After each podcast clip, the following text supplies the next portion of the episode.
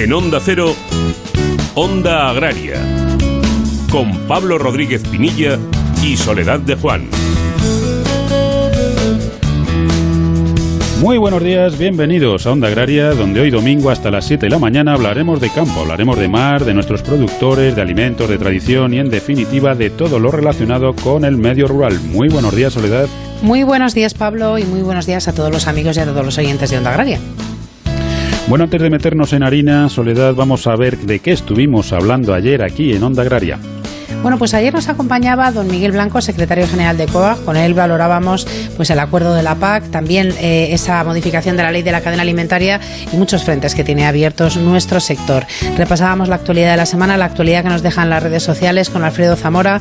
Hablábamos también del seguro del seguro agrario. Estamos en un momento importante, momento de contratación importante para nuestros agricultores y ganaderos y nos acompañaba ayer desde Agroseguro en Castilla su director territorial que es don José Ignacio García Barasoain. Hablábamos también del ganado selecto, de esas razas autóctonas, con don Manuel Luque, director gerente de FEAGAS. Repasábamos, como hacemos cada sábado, los precios y terminábamos el sábado como vamos a terminar hoy el domingo, mirando al cielo para ver qué tiempo nos espera para nuestros cultivos y para nuestros animales. Bueno, pues eso fue ayer sábado. Ya saben que si no lo pudieron escuchar, pues lo tienen muy facilito. No tienen más que entrar en www.ondacero.es, buscan en programas, ahí eligen Onda Agraria y buscan el programa que quieren escuchar o que quieren descargar. Eh, Soledad, ahora sí, cuéntanos qué coordenadas le metemos al GPS del tractor hoy. Pues después de repasar la actualidad de la semana, vamos a preocuparnos por el sector de flor cortada, un sector para el que el fin de semana pasado, fin de semana de Los Santos, fue importante y queremos saber cómo se encuentra. Nos acompañará el responsable de este sector en COAG, que es don Luis Manuel Rivera. Vamos a resolver con Celia Miravalles eh, consultas que nos envían los oyentes. Vamos a conocer una nueva campaña de promoción para los vinos y vinagre de Jerez con la ayuda del presidente del Consejo Regulador, don César Saldaña. Vamos a ver para la semana próxima qué tenemos que anotar en nuestra agenda con la ayuda, como hacemos cada domingo, de César Marcos. El sector pesquero también, con muchos frentes abiertos, nos acompañará el, secretario general de Cepesca, Javier Garat. Y vamos a disfrutar en España. Qué bien me sabes del membrillo, Pablo. No sé si te gusta, pero nos lo trae como siempre Marcos Galván desde Onda Cero, Alcázar de San Juan. Y como te decía antes, terminaremos mirando al cielo con la ayuda de nuestro amigo Jorge Ron. Pues la verdad, Soledad, es que un, poquito de membrillo con un toquecito así de queso fresco, la verdad es que me gusta. Bueno, fresco o no fresco. El membrillo con queso creo que es un, un maridaje perfecto. Pero bueno, eso lo veremos ya luego más adelante. Nos queda únicamente, Soledad, para arrancar, que nos digas cómo pueden contactar los oyentes con nosotros. Pues lo más sencillo es a través de esta dirección de correo electrónico que recuerdo ahora mismo, ondaagraria.onda0.es y también en las redes sociales, en Twitter y en LinkedIn hay que buscar Onda Agraria. Y ahora sí, una vez marcada la linda y reconocido el terreno, arrancamos el tractor, arrancamos onda agraria y lo hacemos cosechando la actualidad de la semana.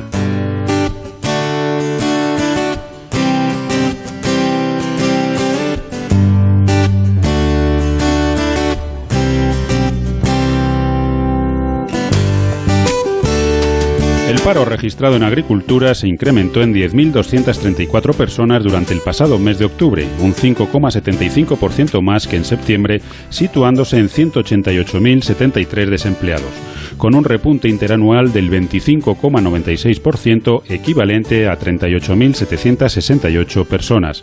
La agricultura fue, entre todos los grandes sectores económicos, el que registró un incremento mensual del paro más acentuado, mientras que el paro general en España aumentó en 49.558 personas en octubre, hasta alcanzar los 3.826.043 desempleados registrados.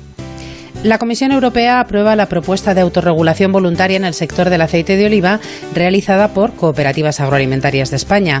Esta medida permitirá alcanzar acuerdos voluntarios para una retirada ordenada de producto del mercado siempre que las circunstancias concretas de cada campaña lo hicieran necesario.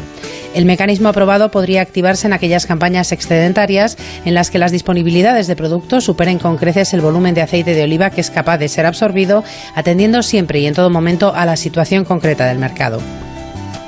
El Consejo de Ministros aprueba el proyecto de ley que modificará la Ley 12-2013 de 2 de agosto de medidas para mejorar el funcionamiento de la cadena alimentaria. Tras esta aprobación se inicia ahora su trámite parlamentario y la intención es que no entre en vigor hasta dentro de un año, el 1 de noviembre de 2021, con la idea de que el sector agroalimentario se pueda adaptar. Según el Ministerio de Agricultura, los objetivos de esta reforma serán mejorar la transparencia en la formación de los precios, proteger a los eslabones más débiles por su posición en la cadena, así como estimular las relaciones comerciales y la innovación a través de la mejora de la operatividad de las transacciones comerciales. El Boletín Oficial del Estado ha publicado la orden por la que se fija para la campaña 2020-2021 el contenido mínimo de alcohol que deben tener los subproductos de la vinificación. El incremento de la graduación mínima del alcohol aprobado es del 10% del volumen de alcohol contenido en el vino producido y obtenido por vinificación directa de la uva, pudiendo llegar en condiciones justificadas previa autorización al 15%, lo que equivaldrá a la retirada de la oferta de mercado de alrededor de 1,15 millones de hectolitros de vino de baja calidad. Para la actual campaña, dadas las disponibilidades de vino y tras consultar con el sector vitivinícola y con las comunidades autónomas, el Ministerio procederá a aplicar el contenido mínimo de alcohol de 12,5% de volumen contenido en el vino del que procede. Galicia, Asturias, Cantabria y Castilla y León envían una carta conjunta a la vicepresidenta cuarta y ministra para la Transición Ecológica y el Reto Demográfico, Teresa Rivera, en la que consideran innecesaria la inclusión del lobo ibérico en el listado de especies silvestres en régimen de protección especial, una propuesta que el Gobierno valora desde hace meses y que supondría la prohibición general de su caza al dejar de ser considerada una especie susceptible de caza como especie cinegética. Agroseguro cierra el mes de octubre constatando el aumento en la contratación de pólizas del seguro agrario.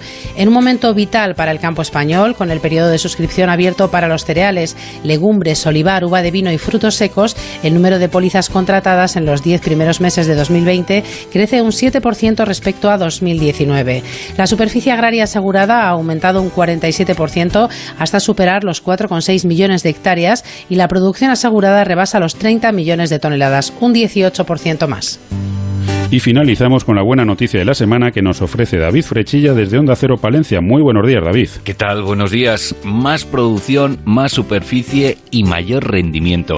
Estas son las características del sector del maíz en Castilla y León durante esta campaña. Muy buenos resultados ¿eh? los que deja esta campaña que ha permitido lograr la mejor cosecha de maíz de los últimos 30 años. En total eh, se han recolectado 12.734 kilos por hectárea de media. Para mayor satisfacción del sector, estos datos eh, vienen acompañados de unos precios al alza, pagando casi 207 euros por tonelada. La abundante lluvia además ha permitido que los agricultores de maíz de Castilla y León pues hayan ahorrado dinero en los costes de producción. En Castilla y León se siembra maíz en 116.000 hectáreas, siendo León la provincia que más hectáreas destina a este cultivo con 72.000. Hay que señalar además que de los 4 millones de toneladas de maíz que se producen en España, el 36% proceden de Castilla y León. Diego, ¿cómo te ha ido la cosecha este año? Hola Juan, la cosecha ha sido buena y gracias a agrocomparador.com ya estoy recibiendo ofertas para venderla. ¿Agrocomparador.com? Sí. Es una nueva plataforma que pone en contacto a vendedores y compradores de forma directa. Es súper sencillo, gratuito y te asesoran en el precio de venta. Pues tomo nota. Agrocomparador.com. Eso es, agrocomparador.com y sácale partido al campo. Esta tierra nunca ha sido fácil. Generosa sí, mucho. Es mi hija y la madre de mis hijos. Yo la cuido y ella me da sustento. Me ha dado tanto cuando la mimo, se pone tan bonita. Fertilizantes Mirad, nos gusta la tierra.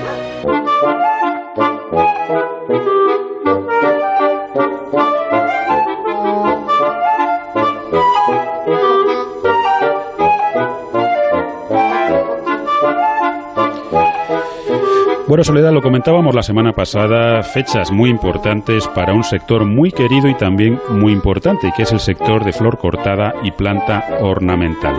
Queremos conocer cómo se encuentra la situación de, unos productores que se han visto especialmente golpeados por, por todo lo acontecido con, con la pandemia y la situación creada, y, y por ello queremos interesarnos y ver en qué forma todos podemos echar una mano a todos estos productores. Para ello tenemos a Luis Manuel Rivera, que es el responsable de flor cortada de COAG. Luis Manuel, muy buenos días, bienvenido a Onda Agraria.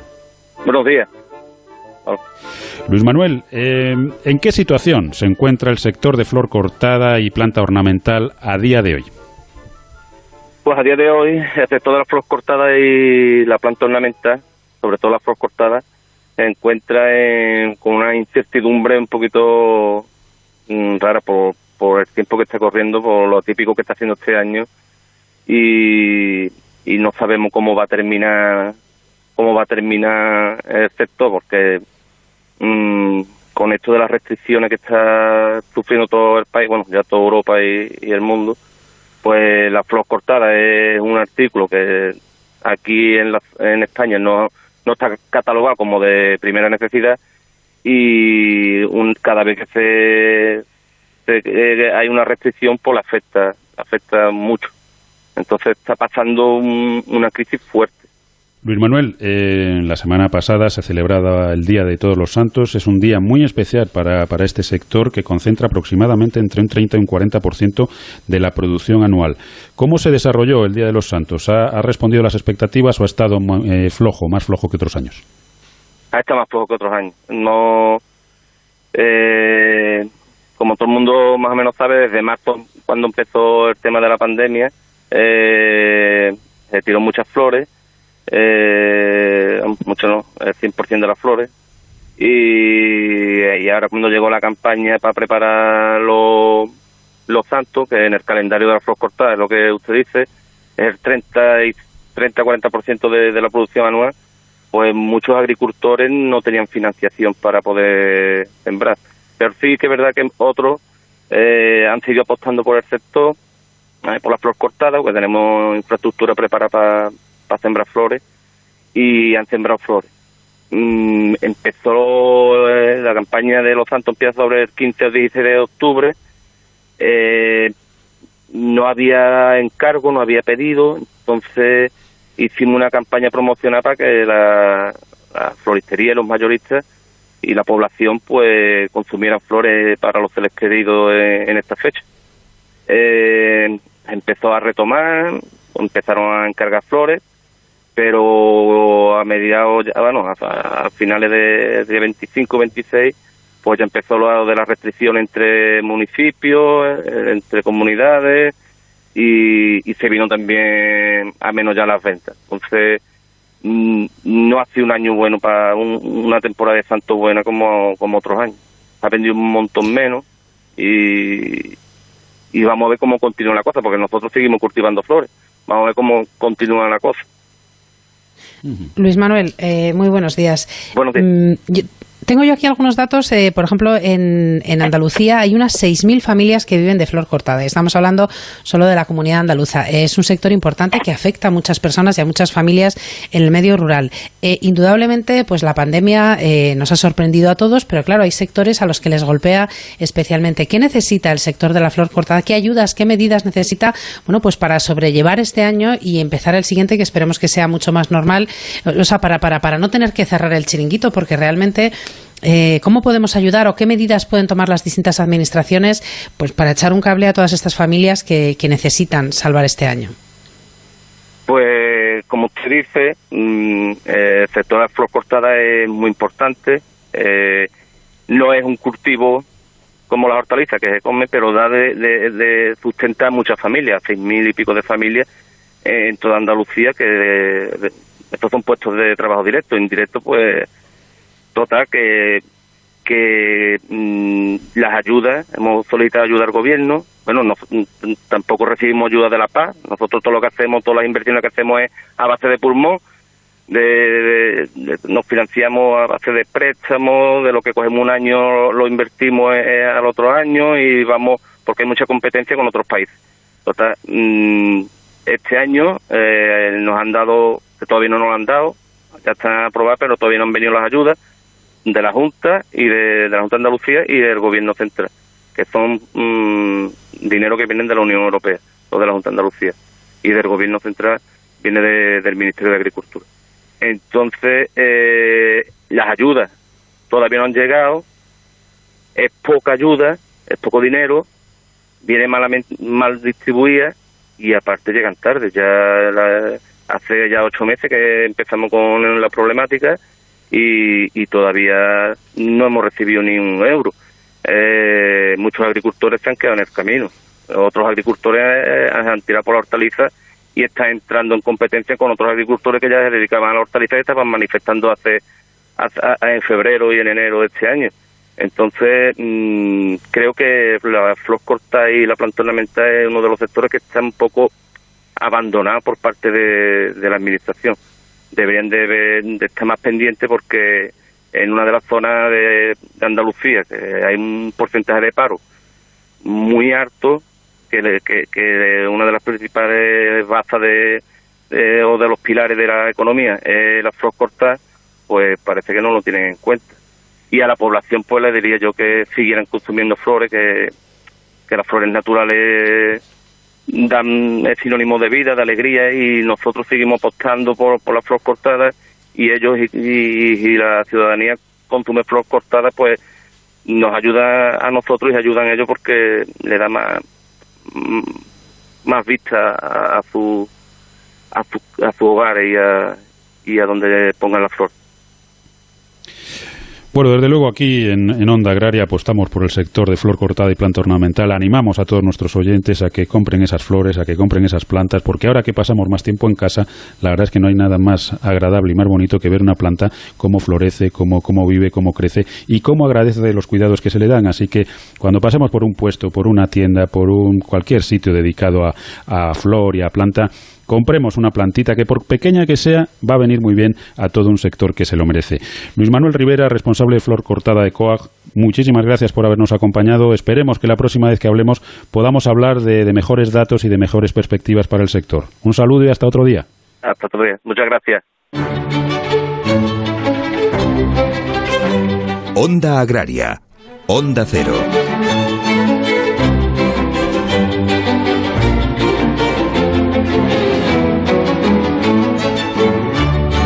Y como cada semana, Pablo, lo que vamos a hacer ahora es resolver consultas y dudas que nos envían nuestros oyentes y que lo hacemos con la ayuda de Celia Miravalles, que es abogada, está especializada en Derecho Agroalimentario y además es la responsable del blog Nuestro Abogado Responde en Agronews Castilla León. Celia, como siempre, muy buenos días y bienvenida a Onda Agraria. Buenos días, Soledad. Muchas gracias. Buenos días, Celia. Buenos días, Pablo. Tenemos un par de consultas para esta mañana. La primera de ellas nos la envía Álvaro y, te, la leo porque nos cuenta un poco sus circunstancias familiares. Nos dice que su padre se va a jubilar y el problema que tienen es el siguiente. Él tiene 65 años y cotizados los años necesarios para poderse jubilar. Lleva unas tierras de 60 hectáreas aproximadamente, de las cuales 16 son en propiedad y a la vez compagina este trabajo con un trabajo por cuenta ajena en el cual lleva 25 años. La pregunta que, que te hace es la siguiente. Como sobre estas fechas hay que hacer el seguro agrario, la pregunta, la opción que se les ocurre es que lo pudiera, pudiera poner a su mujer, a su madre, eh, como agricultora activa. Ella tiene 60 años y es ama de casa y así ella desarrollar la actividad a título principal, es decir, agricultura, agricultora a todos los efectos. A ver, en principio no sería necesario porque ya el padre puede seguir cobrando las ayudas de la PAC aunque esté jubilado, ¿no? Pero siempre que mantenga la condición de agricultor activo, es decir, que siga obteniendo al menos el 20% de sus ingresos agrarios totales de procedencia distinta a las ayudas, ¿no? Eh, en este caso, pues debe valorarles y valorarse si le compensa las posibles repercusiones que pudiera tener en la pensión de jubilación o en la obligación de acceder a una jubilación activa, ¿no? Que implicaría cobrar la mitad de la pensión, cotizar una parte y seguir poder seguir trabajando en la agricultura, ¿no? Y ingresar pues todo todo todo el tema de la producción y ayudas. En todo caso, bueno, también podría transmitir la explotación a su madre pues mediante el cambio de titularidad, pero ya a partir de febrero, pero su madre sí que tiene que cumplir igualmente la condición de agricultor activo y bueno, pues darse también de alta lógicamente en el seguro agrario. Nos escribe también Raúl, nos dice, he comprado una parcela al banco, hasta ahora la tiene sembrada otra persona sin pagar renta y pedir, ni pedir permiso al propietario. ¿El agricultor que trabaja la tierra tiene algún derecho de retracto? ¿Cómo puedo hacer para que se vaya de mi parcela? A ver, habrá que ver si este señor tiene alguna documentación que realmente le permita cultivar las fincas, ¿no? Porque en otro caso estaría realmente ante una situación de precario, ¿no? Y lo que tendría que iniciar sería un juicio de desocio por precario y lo que está claro es que, en esta situación pues no tendría, este señor que está cultivando no tendría ningún derecho de retrato a, salir a las fincas. Bueno, pues Celia, como siempre, muchísimas gracias y hasta la semana próxima. Hasta la próxima semana, Soledad. Gracias. Saludo. ¿Buscas un mayor rendimiento para tu tractor y para tu suelo? Elige neumáticos con tecnología Michelin Ultraflex para trabajar con baja presión y maximizar la tracción, ahorrar en carburante y cuidar el suelo. Con Michelin, una agricultura eficiente y sostenible es posible. Y no te pierdas las promociones exclusivas que traemos este otoño en agrícola.michelin.es. La agricultura ecológica ha llegado para quedarse. Por eso en Erogra Especiales te ofrecemos la gama de fertilizantes ecológicos más completa del mercado. Bioestimulantes, nutrición foliar, correctores y un largo etcétera de productos. No te lo pienses, súmate al cambio y apuesta por el verde. Erogra Especiales, juntos por una agricultura sostenible.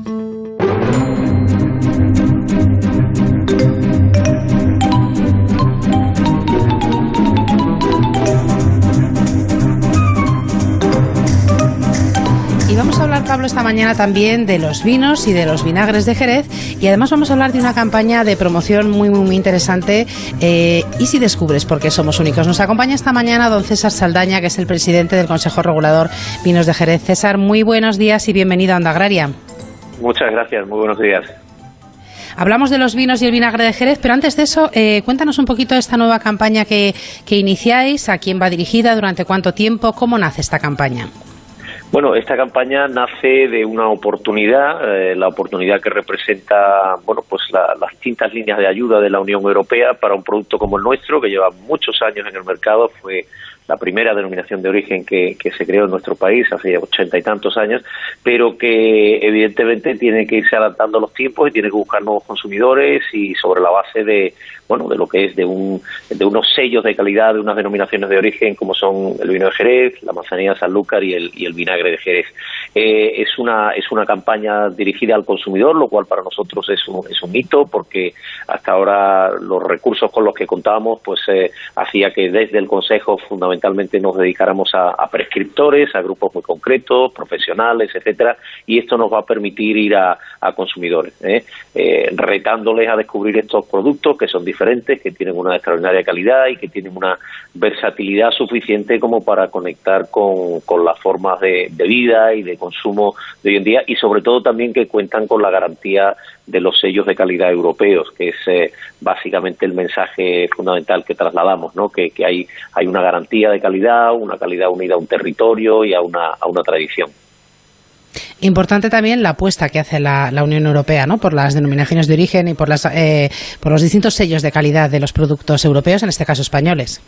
Efectivamente, es una apuesta muy importante. Estamos hablando de una campaña de siete millones y medio de euros. Eh, inicialmente para desarrollarse en tres años, lo que pasa que evidentemente las circunstancias que estamos viendo pues, pues puede que, eh, vamos, con toda seguridad van a, van a, hacer que, bueno, pues eh, quizá nos alarguemos un poco más en vez de los eh, años 2020, 21, 22, como estaba inicialmente previsto, pues que, que la alarguemos hasta hasta el hasta el 23, ¿no? es una campaña además que se desarrolla en España y en Holanda. Holanda, bueno, España es un mercado muy importante para nosotros, el mayor eh, desde el punto de vista cuantitativo, supone aproximadamente un 40% de nuestras ventas eh, de vinos eh, y otro tanto de, vinagre, pero mm, el vino de Jerez y el vinagre por, por tradición pues son productos también muy muy exportados tanto dentro como fuera de la Unión Europea y hemos elegido el mercado holandés un mercado muy importante también cuantitativamente para nosotros para, para también desarrollar esta esta misma campaña. Sí, César, muy buenos días. Eh, actualmente, ¿cómo se encuentra el consumo tanto del vino como de, vinagre de Jerez? Bueno, el, vino de Jerez eh, tuvo una expansión muy grande a finales del, siglo pasado, en los años 80, 90, eh, sobre la base de una serie de mercados eh, bueno, como el holandés, el alemán, el británico, que ha sido siempre nuestro eh, mercado fundamental, pero, pero digamos muy enfocado a, marcas, eh, eh, a marcas blancas, a marcas de supermercados y, esa, esa parte, ese boom que tuvimos en, esos años, pues se ha demostrado ser una cosa que no, que no tenía mucha viabilidad en el tiempo, no por nada, sino porque hacer vino de Jerez no es barato, son vinos que se envejecen, que tienen un sistema laborioso, que tienen una, una zona muy delimitada y, digamos, las presiones de, de, precio en esos mercados y en esos segmentos, pues realmente, mm, digamos, no, no nos ha permitido mantener ese volumen. En ese sentido, el vino de Jerez anda en un proceso de, digamos, de reajuste ¿eh? en el que hay otros mercados que sí son mucho más estables, como el mercado español, el mercado norteamericano, pero de alguna forma estamos eh, tratando de sustituir ese volumen de, de, esa época de nuestra historia reciente por, eh, por eh, otros mercados nuevos y desde luego por líneas más rentables, o sea, líneas de, de, precios más interesantes, con más, con más calidad de producto y con más margen también, ¿no? Entonces, el vino Jerez está, digamos, en ese proceso de reajuste, pero sobre la base de una redefinición en algunos mercados. El vinagre, eh, por su parte, también el primer condimento que hubo en nuestro país eh, de este tipo, que fue acogido eh, o protegido por una denominación de origen. Este año estamos cumpliendo 25 años de, denominación de origen vinagre de Jerez, pues está teniendo un desarrollo sostenido y creciente bueno a lo largo de todos estos 25 años hay eso primero nosotros hemos tenido un mercado fundamental para el vinagre que es Francia eh, sigue siendo un mercado muy importante, pero el desarrollo de mercados como Reino Unido, Estados Unidos, eh, Lejano Oriente, pues eh, está haciendo que, el vinagre Jerez tenga una, una, gran expansión. Todo esto, todo esto, mm, lógicamente, con el paréntesis que espero supone eh, la pandemia que vivimos, ¿no? que evidentemente nos ha golpeado momentáneamente tanto en el vino como en el vinagre, pero que esperamos que sea, como digo, un paréntesis y, bueno, pues sigamos creciendo a partir del año que viene. César, dentro de los consumidores a los que os dirigís, ¿estáis pensando en una horquilla de edad? Eh, ¿Cómo es distinta para los distintos productos? ¿Cómo es? Pues efectivamente, eh, hay un hay un objetivo fundamental y es eh, bueno eh, lograr una, un reclutamiento de nuevos consumidores en, segmentos más jóvenes. Actualmente nuestros consumidores están pues prácticamente de 45, 50 hacia arriba y evidentemente lo que queremos es bajar esa esa, esa franja de edad, ¿no? estamos dirigiéndonos a público a partir de 30 años. Bueno, eh, realmente hablamos de, de, un, de, un, tipo de consumo, eh, evidentemente de, personas con una cierta madurez, con una cierta forma de vida, y sobre todo lo que estamos intentando es, eh, y, es el nexo común entre los vinos y el, y el vinagre jerez, el mundo de la gastronomía, es decir, la, versatilidad de estos productos los hace perfectamente utilizable en el, en el consumo eh, eh, en, la mesa y es un poco lo que lo que estamos a lo que estamos apelando. Es, cierto que aquí en nuestro país, no en otros países, pero aquí en España quizá el vino Jerez se perciba mucho como aperitivo eh, y, en ese sentido, bueno, pues queremos romper ese ese corsé y, llegar a la mesa quizá de una forma bueno pues más informal de una manera no excesivamente bueno pues rígida eh, pero sí, lógicamente en la mesa y con públicos más jóvenes, intentando bajar la media de, nuestros consumidores, pues eh, a, la, pues si ahora mismo está en los 47, 48 años hacia arriba, pues 30, eh, bajar a, a los 30 más o menos. Bueno, pues César, os deseamos el mayor de los éxitos en esta, en esta campaña que estáis desarrollando, que seguro que sí, podemos todos disfrutar de esos productos tan extraordinarios. César Saldaña, presidente del Consejo Regulador Vinos de Jerez, muchísimas gracias por haber madrugado esta mañana con nosotros y hasta otro día. Muchas gracias a vosotros. Pablo Rodríguez Pinilla y Soledad de Juan, Onda Agraria. De lunes a viernes a las 8 de la tarde, seguimos el rumbo de la actualidad con La Brújula y Juan Ramón Lucas. Con el análisis de todo lo ocurrido durante la jornada. Debates, entrevistas, economía. Un espacio donde se actualizan los titulares del día con el estilo personal de Juan Ramón Lucas. Cercano y directo. Que te acompaña de lunes a viernes a partir de las 8 de la tarde. Pero si quieres volver a escuchar un programa o no has podido oír en directo aquel debate de tu interés, escucha La Brújula a cualquier hora en la web o en la app de Onda Cero. La Brújula con Juan Ramón Lucas. Te mereces esta radio. Onda Cero, tu radio. Mientras algunos duermen, otros aprovechan las madrugadas para hablar participar y divertirse en No Sonoras. Tenemos un montón de cuestiones, los oyentes ya van informando y luego que nadie olvide está el punch, el pellizco, el directo y las coplillas y un montón de historias pensadas para entretenerte, acompañarte y también hay que informarse debidamente. No Sonoras con José Luis Salas. La mejor opción si vives la noche. De lunes a miércoles a la una y media de la madrugada. Jueves y viernes a las tres y siempre que quieras en la app y en la web de Onda Cero. Te mereces esta radio. Onda Cero, tu radio. No son horas. Noticias Mediodía. A las 2, toda la actualidad en 60 minutos con Elena Gijón. La evolución de la pandemia en España y en el mundo. Las medidas y sus efectos. Los datos y las voces. Noticias Mediodía de lunes a viernes a las 2 de la tarde y siempre que quieras en la app y en la web de Onda Cero. Te mereces esta radio. Onda Cero, tu radio.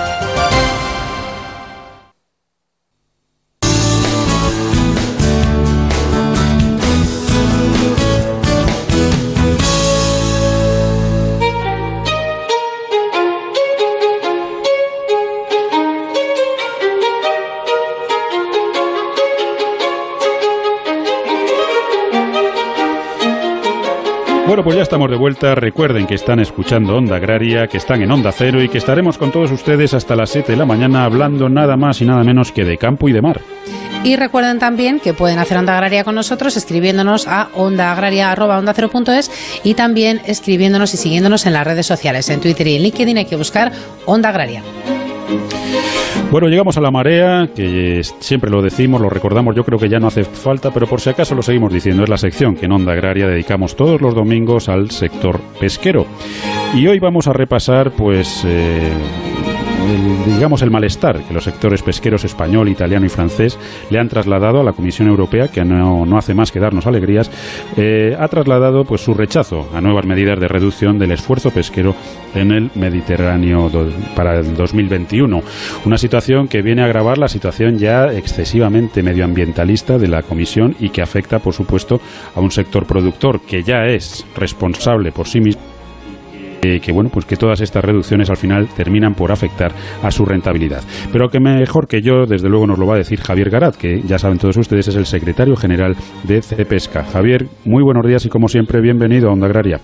Muchas gracias y buenos días a todos los oyentes de Onda Agraria y también ahora Onda Pesquera.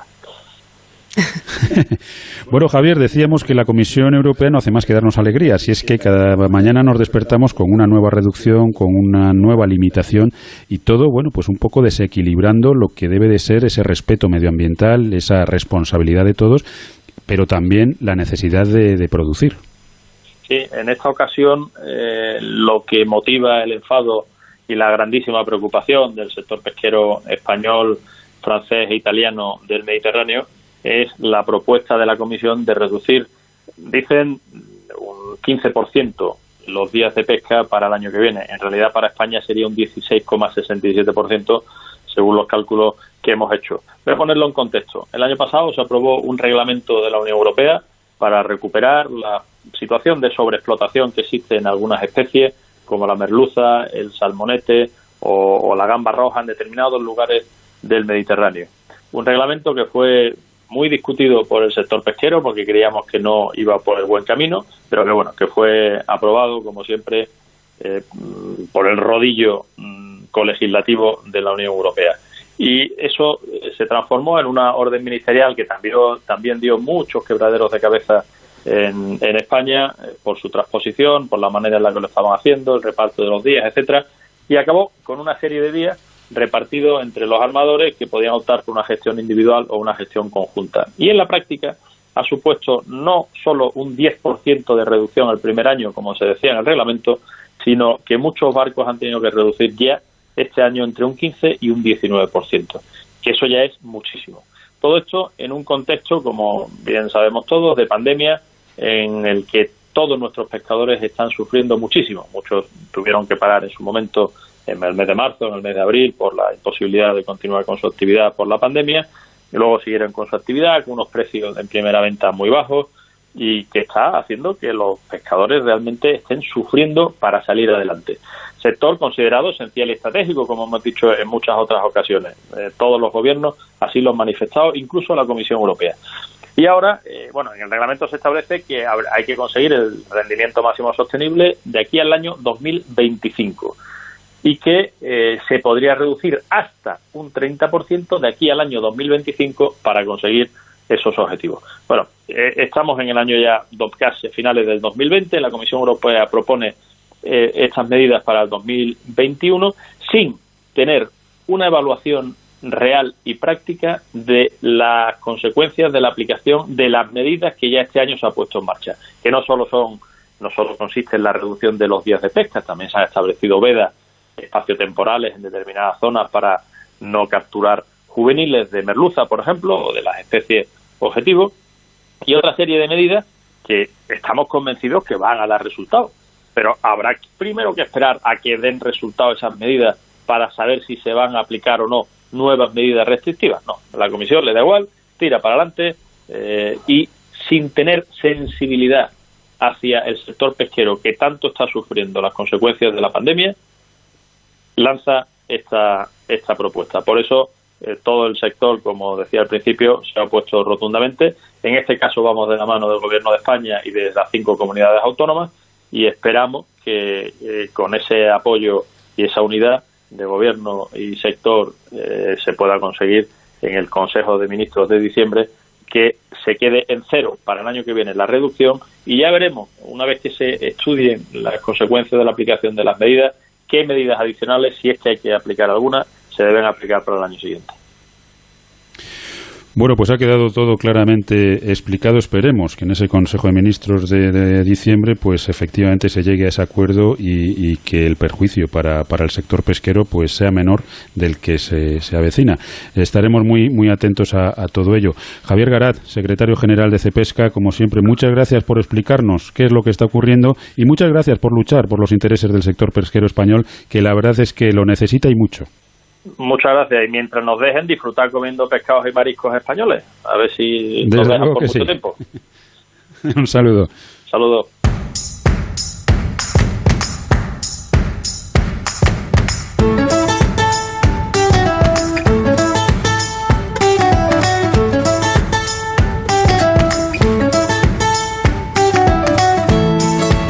Hacer ahora, Pablo, es coger lápiz y papel porque vamos a apuntar los eventos imprescindibles dentro del sector agroalimentario para la semana próxima. De esta tarea se encarga cada semana César Marcos. César, ¿qué tal estás? Muy buenos días.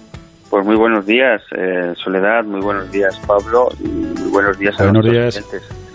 Eh, bueno, pues tenemos una semana en la que se van cayendo congresos presenciales y se van transformando en la nueva era del streaming, de los webinars, de los, eh, bueno, estos formatos digitales que yo creo que, como todos decimos, han llegado para quedarse y se van a quedar mucho tiempo, aunque volvamos a la eh, añorada normalidad.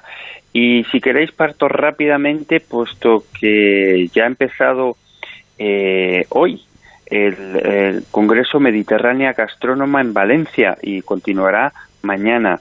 Este evento, pues muy el hilo de poner más que nunca ahora el homenaje al hostelero y al productor agrícola y ganadero, pues eh, se puede seguir en streaming a través de la página web mediterránea gastronoma.es, y aquí se puede eh, perfectamente seguir todo el, acervo gastronómico y agrícola y ganadero de la comunidad valenciana, cocina central, turismo gastronómico, un aula muy interesante del arroz de Valencia, esta denominación de origen, también una zona dedicada al, en exclusiva al aceite de oliva virgen extra que se produce en esta comunidad. En fin, tenemos eh, no solo hoy, sino mañana la oportunidad en streaming de asistir a esta edición especial por las circunstancias del Congreso Mediterránea Gastrónoma en Valencia. Y si queréis continuamos advirtiendo el aplazamiento al 18 de diciembre pues de la Feria Presura 2020, que ya va por su cuarta edición. Bueno, iba a empezar por su cuarta edición el pasado viernes y que iba además a hacer una gira por la España rural eh, llevando ideas, debates sobre cómo repoblar nuestra España pues más, más vaciada y lamentablemente por la situación además era un un eh, bueno un cartel muy interesante con la participación del presidente del gobierno con la participación de la primera figura de la oposición, que es Pablo Casado, y más y más y más. Pues bueno, este año desgraciadamente se aplaza el 18 de diciembre, del que daremos cuenta, y también esa gira que va a hacer esta feria pues itinerante.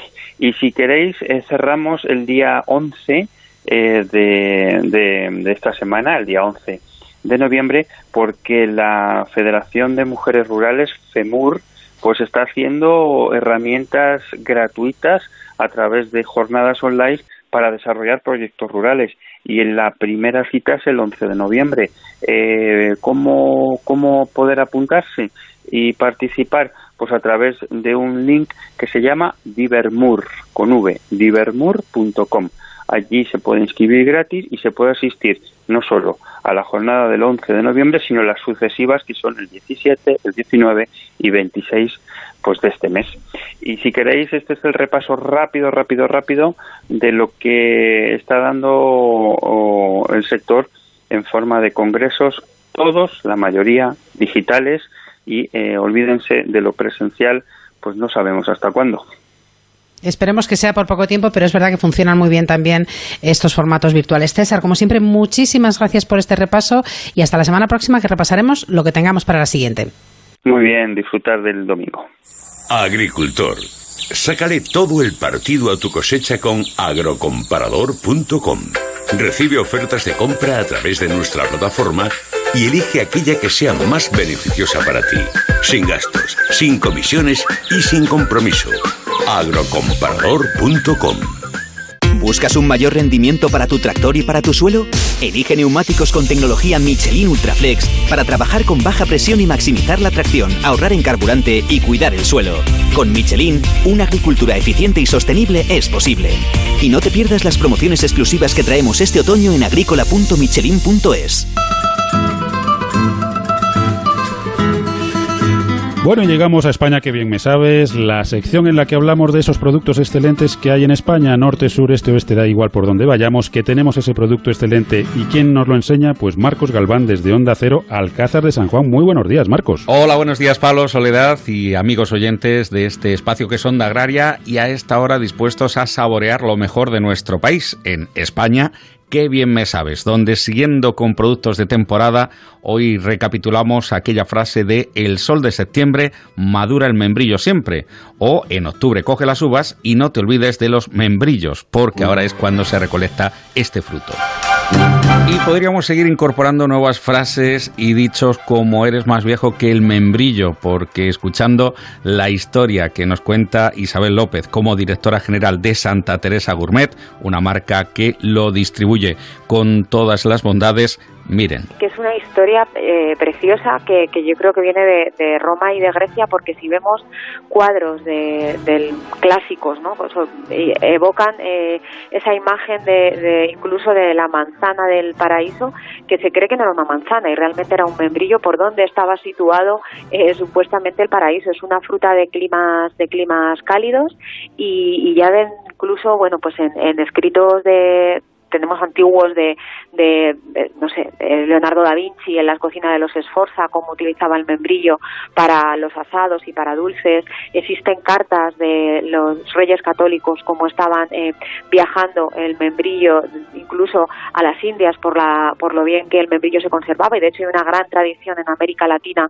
del membrillo que se cree que parte de España y de, esos contingentes que, que, se llevaban por, por barco, ¿no? El, el membrillo porque tiene una extensa duración simplemente por el porcentaje de, azúcar que el producto tiene. Y tiene una tradición amplísima que ha llegado hasta nuestros días y nosotros lo que hemos hecho es reivindicarlo como un producto gastronómico de valor añadido porque realmente es fruta fresca y un pequeño porcentaje de azúcar. Fíjense, nos quedamos con ese detalle. Pudo ser un membrillo más que una manzana y no tan antiguos como el membrillo, pero sí con una larga tradición. Santa Teresa Gourmet lleva desde hace más de 30 años elaborando artesanalmente su famoso membrillo Santa Teresa, en el que aplica la experiencia de más de 100 años de historia elaborando recetas tradicionales con ingredientes 100% naturales y de alta calidad. La verdad es que estamos orgullosísimos en estos tiempos, además creo que con más motivo de, poder seguir cumpliendo años. Y 160 años de, de historia se dice muy rápido, pero ahí están, desde una pequeña pastelería en el, en el centro de Ávila, famosa por sus yemas de Santa Teresa, pues a ser hoy una industria agroalimentaria con creo que una marca de reconocido prestigio por los productos de, de valor gastronómico que hacemos. Y entre ellos el que hemos erigido como la estrella de esta edición de España, que bien me sabes, paso a paso siguen la receta tradicional de elaboración que todavía hoy encontramos en casa con madres y abuelas. El membrillo que recogemos, tenemos acuerdos con agricultores, más de una decena de agricultores de hace muchísimos años, tanto en Extremadura como en Andalucía. Y, tenemos membrillo tradicional, convencional, y membrillo ecológico también. Y, en estos acuerdos lo que sí tenemos son unos parámetros muy estrictos en cuanto a los cuadernos de campo. ¿no? Se recoge eh, lo que llamamos primer pase, que es recoger directamente del árbol y con un calibre determinado, que es muy importante para nosotros, puesto que el proceso de elaboración como es con fruta fresca, eh, lo que hacemos simplemente es trabajar con los solomillos de membrillo. Nosotros eh, acuñamos una denominación que es carne de membrillo Santa Teresa porque desechamos el corazón y solo trabajamos con la parte noble de la fruta. Por eso es muy importante el tamaño y que la fruta no esté golpeada, que sea recogida a mano en, el árbol. Y a partir de ahí tenemos un proceso que es muy tradicional, es el proceso que haría cualquier ama de casa, las, muchas personas lo recuerdan de sus madres o, de sus abuelas, como las cocinas en otoño olían a, membrillo, trabajando solo con la fruta fresca, con azúcar, además con un porcentaje de azúcar muy pequeño, en nuestro caso, para que predomine el sabor de la fruta. Y así hacemos un producto completamente natural, simplemente con esos dos ingredientes y zumo de limón un poco como corrector, dependiendo de, de la madurez con la que con la que está la fruta en cada uno de los momentos de fabricación. Cada bocado resulta una gran explosión de sabor y placer. Y con ello de que apenas lleva aditivos o conservantes, eh, conserva las propiedades nutricionales que han hecho tan popular esta fruta. entre ellos es una fuente de fibra soluble, lo que ayuda a reducir el nivel de colesterol en sangre, y también es diurético y ayuda a controlar la hipertensión debido a su alto contenido en potasio y sodio respectivamente. Además es un excelente aliado para aliviar los trastornos gástricos debido a los taninos, que también ayudan a mejorar los síntomas de la gastritis o úlcera gastroduodenal. Sobre todo eh, la fibra. Es un producto astringente por el alto contenido en fibra que tiene. No deja de ser fruta cuando se elabora el membrillo partiendo de, fruta fresca, como es nuestro caso. Y es un producto además que puede ser una, merienda saludable si lo complementamos con, otros tipos de, alimentos y, y, esos bocadillos de membrillo que a veces a los niños les daban de pequeños, sobre todo hace muchos años, ahora lo estamos volviendo a intentar con el membrillo en lonchas que hacemos, pues son una merienda muy equilibrada, aporta muchísima energía y, son unos nutrientes que además eh, rápidamente se consumen. Es un, está indicado incluso para deportistas y, un bocado de, membrillo, lo hemos probado incluso con ciclistas y tenemos un, estudio contrastado por una universidad como en el momento de pico del deporte y después en la recuperación es un alimento que nos aporta pues importantes beneficios. A nivel local, sobre todo en la zona de Ávila, organizan no pocas catas donde lo maridan sobre todo con quesos y otros muchos productos y tratan de conectar con ese público, el más joven que es quizá quien menos lo sigue consumiendo. Eh, se puede presentar de infinidad de maneras, eh, para untar, loncheado o en bloque, que es la tradicional de siempre. Sí, la verdad es que hemos evolucionado muchísimo en estos 30 años que llevamos haciendo el membrillo para, para mercado nacional en sus presentaciones. El membrillo siempre ha sido un producto de bloques grandes, ¿no? piezas muy, muy pesadas y que generalmente se cortaba en las pastelerías primero y después en las charcuterías y nosotros continuamos con esa tradición del bloque grande de, de membrillo, pero luego hemos hecho muchas presentaciones más pequeñas para dar facilidad a los consumidores. Como te comentaba, el membrillo en lonchas, por ejemplo, es una solución que está acercando el membrillo a las familias con niños, a momentos de, consumo, pues mucho más como para llevar, incluso, que era, bueno, porque la manipulación es muy, muy fácil. Hemos hecho membrillo en dados también para, para ensaladas y para recursos industriales. Nuestro membrillo se utiliza en algunos productos eh, de pastelería, se han hecho panetones con membrillo, helados, por ejemplo, de queso y de azábal con membrillo de Santa Teresa, que es un producto que te da mucha satisfacción cuando lo comes porque la verdad es que está muy muy rico, pero también es un producto de, de valor gastronómico y saludable. ¿Y cómo le gusta saborearlo, llevarlo a su mesa a Isabel López, directora de Santa Teresa Gourmet? La verdad es que como más lo como es de una forma tradicional, que suele ser al final de la cena con un poco de queso. Pero me estoy aficionando de hace un par de años aquí a ponerlo en las ensaladas ensaladas sobre todo con, con que tengan alguna alguna nuez, por ejemplo, algún fruto seco y que tengan a lo mejor incluso un aliño a base de membrillo. Pues esta es la recomendación que hacemos hoy poniendo en valor otro de los productos excelentes que encontramos en nuestra extensa geografía. Gracias por la atención prestada. Felices, sabrosos, siete días. Un saludo de Marcos Galván.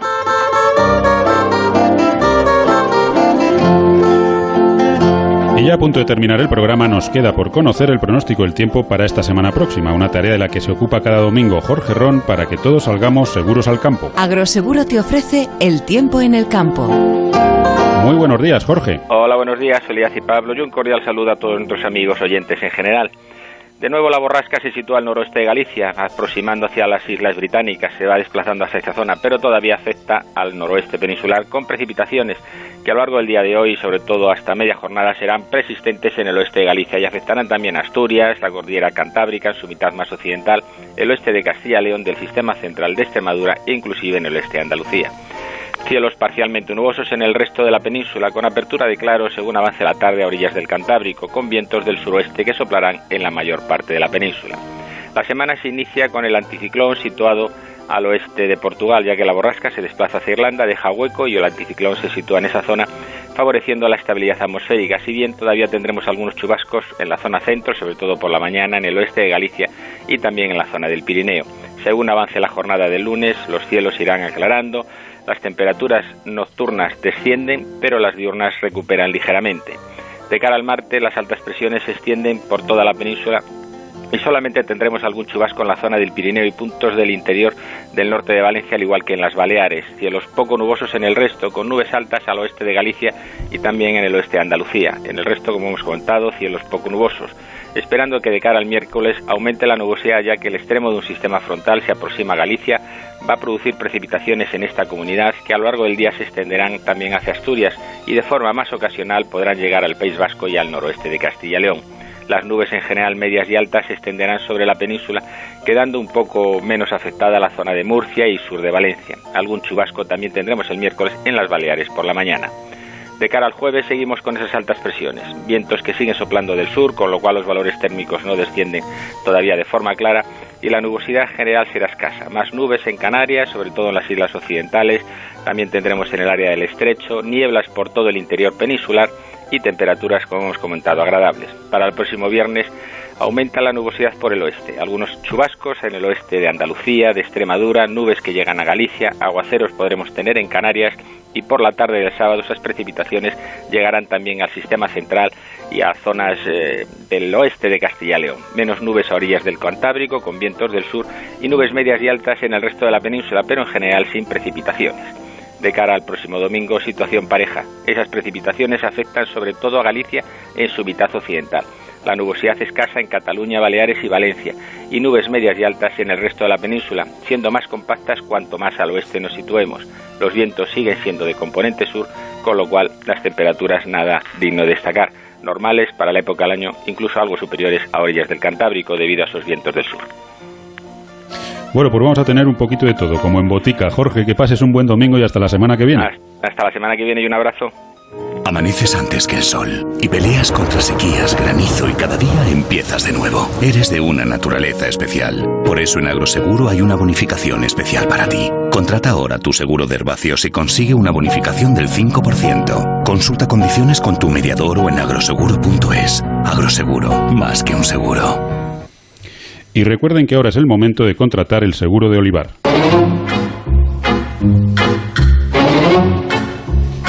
Y ahora sí que sí, se nos acabó el tiempo, pero ya saben que el próximo sábado volveremos aquí en Onda Cero, en Onda Agraria, de 6 a 7 de la mañana para hablar de campo y hablar de mar. Dani Solís estuvo en el control técnico a los mandos de la sembradora Soledad. Hasta la semana que viene. Hasta la semana que viene a todos. Ya saben que Onda Agraria es el programa para los que trabajan en el campo y para los que les gustaría hacerlo. Y no olviden que estén donde estén, díganlo. Yo escucho Onda Agraria. Que disfruten del domingo y que no se les haga muy larga la semana. Hasta el próximo sábado.